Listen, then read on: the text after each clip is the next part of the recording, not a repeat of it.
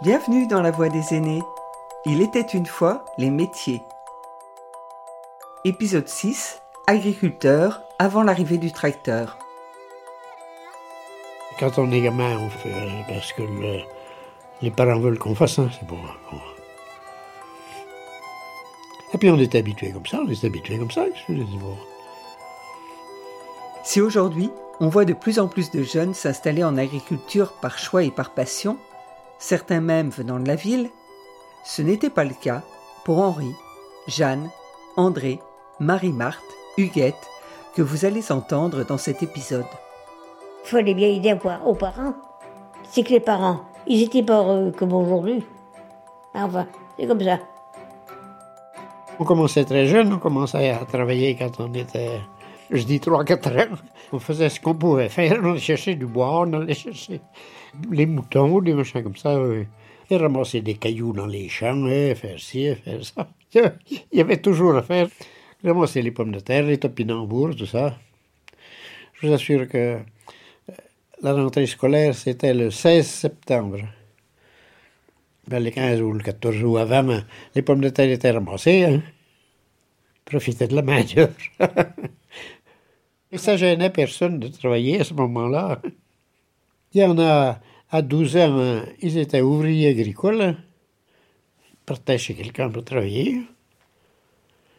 Les études étaient pas. ça s'arrêtait assez vite. À ce moment-là, on a les certificats d'études à 12 ans, mais à 11 ans, il y en a qui auraient pu y aller. hein.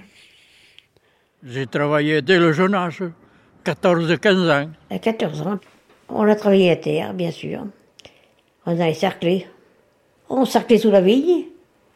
On cerclait le maïs. Oh Je ne ferai plus. Petite parenthèse pour ceux qui ne savent pas la signification de sarcler. Avec un sarcloir ou une sarclette, vous raclez la terre en surface afin d'arracher les mauvaises herbes sans retourner la terre, à la différence du travail que vous pourriez faire avec une binette. Si vous voulez tout savoir, il y a des écoles d'agriculture. Aujourd'hui, l'enseignement agricole, c'est aussi l'agroécologie, l'alimentation, l'environnement, les territoires, le développement durable ou encore l'énergie. Les formations vont du BEP au Bac plus 8 et le site internet consacré à ces formations se nomme L'aventure du vivant. Tout un programme.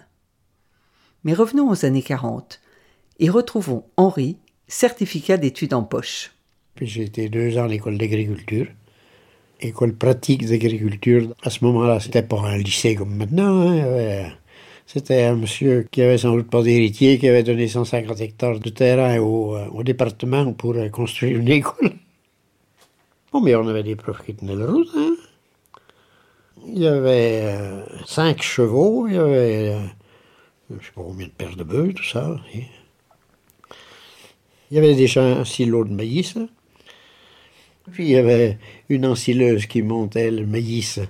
Puis il y a des petites portes euh, euh, tous les mètres 50 ou tous les 2 mètres, comprenez?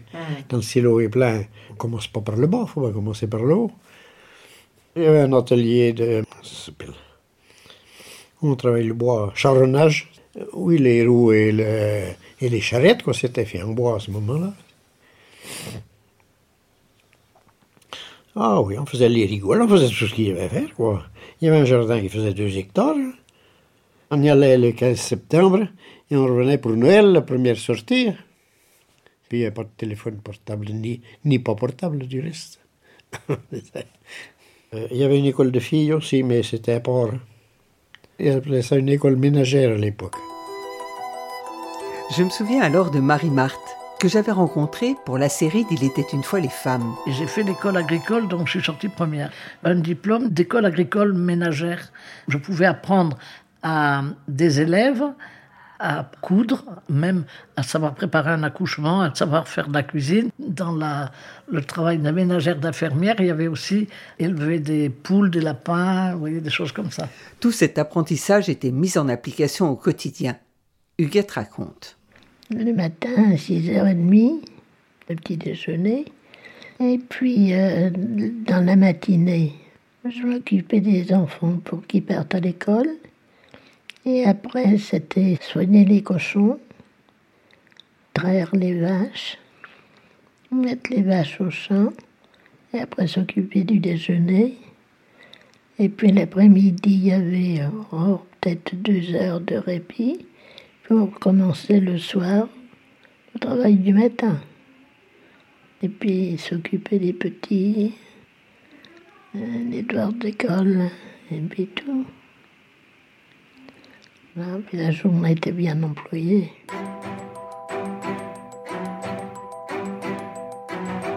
Dans ces années-là, la femme n'a pas le statut d'agricultrice, elle aide son mari. Je me suis mariée, et bien j'ai trouvé mon mari au champ, des vaches. je suis allée à Bussac, Beignac surtout. Vous connaissez? Ah, C'était chez mon mari. Il était avec ses parents. Et on s'entendait bien. Quand il fallait déchausser la vigne, il fallait tenir le cheval quand même pour pas qu'il casse les pieds de vigne. Il fallait passer un pied de vigne, aller à l'autre, et mon père derrière avec la déchausseuse. Mais maman le faisait en disant mais euh, j'ai pas fini le repas. Enfin voilà des choses comme ça. Je voudrais pas que ça dure trop longtemps, mais pas se plaindre quoi. Je sais pas comment vous dire. En quelques mots, elles ont résumé la place de la femme sur une exploitation. C'est elle qui prend en charge la vie familiale jusqu'à s'occuper de ses beaux-parents quand ils sont âgés. Quand Jeanne a eu 47 ans, en 1980, le statut de coexploitante a été créé.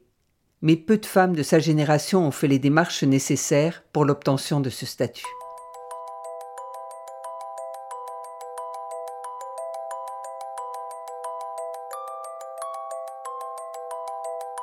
Le travail à la ferme est dur, mais il y a les moments collectifs, comme les vendanges et les moissons. Quand on avait rentré le blé, après, il fallait le battre. Et là, il fallait compter 25 euh, à 30 personnes chez vous. Il fallait compter, je sais pas, 6 ou 7 fermes. On aidait, on aidait les voisins. Ils venaient chez vous. Et nous, on allait chez eux, on remettait leur journée comme ça. Mais le soir, après, ils se retrouvaient. Alors là, c'était la fête pour les jeunes de se rencontrer. Et puis, ben, ça discutait, ça, puis ça chantait, ça, s'amusait, quoi. Il y avait des fois un peu trop d'alcool. Il fallait y faire attention, ça l'alcool de la vigne. Il n'y avait pas autre chose. Le mar, comme on appelle. Ils connaissent plus ça maintenant.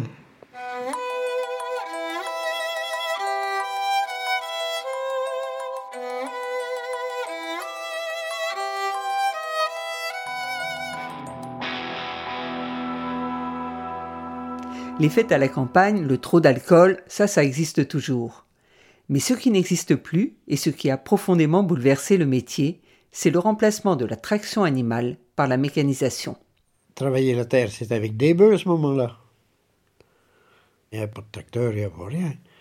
Il y avait des, bœufs. Alors, il fallait les élever, les bœufs, vous comprenez Il fallait qu'ils aient au moins trois ans pour pouvoir les atteler, les lier.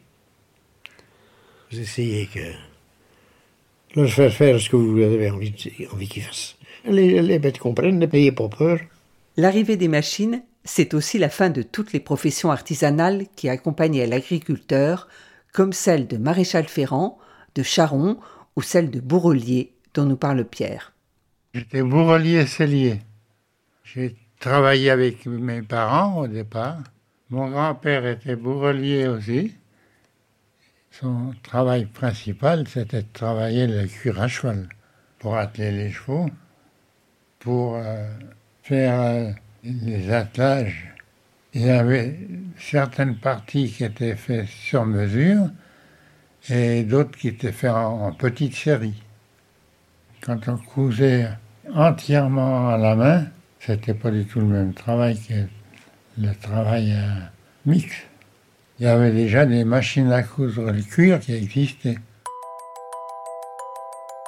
Henri, Jeanne, André Marie-Marthe, Huguette et Pierre vivent aujourd'hui en maison de retraite.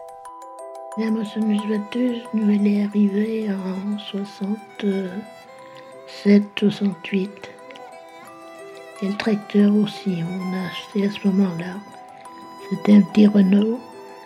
Mon fils, il avait 14 ans. Alors on pensait qu'il était content de monter là-dessus? La Voix des aînés, une production signée Partage de voix avec le soutien de la Fondation Corian pour le bien vieillir. Entre les bœufs et le tracteur, il y a eu, il y a eu deux chevaux. J'avais deux chevaux. Un jument s'appelait euh, Trompette. On l'avait acheté à des Italiens. Pouliche. Puis le cheval s'appelait Bogie. Je sais pas pourquoi. mais, C'était un cheval lardonnais. Réalisation Sophie Pillot, Agnès Maton. Musique David Gubitsch. On les vendait pour payer le tracteur.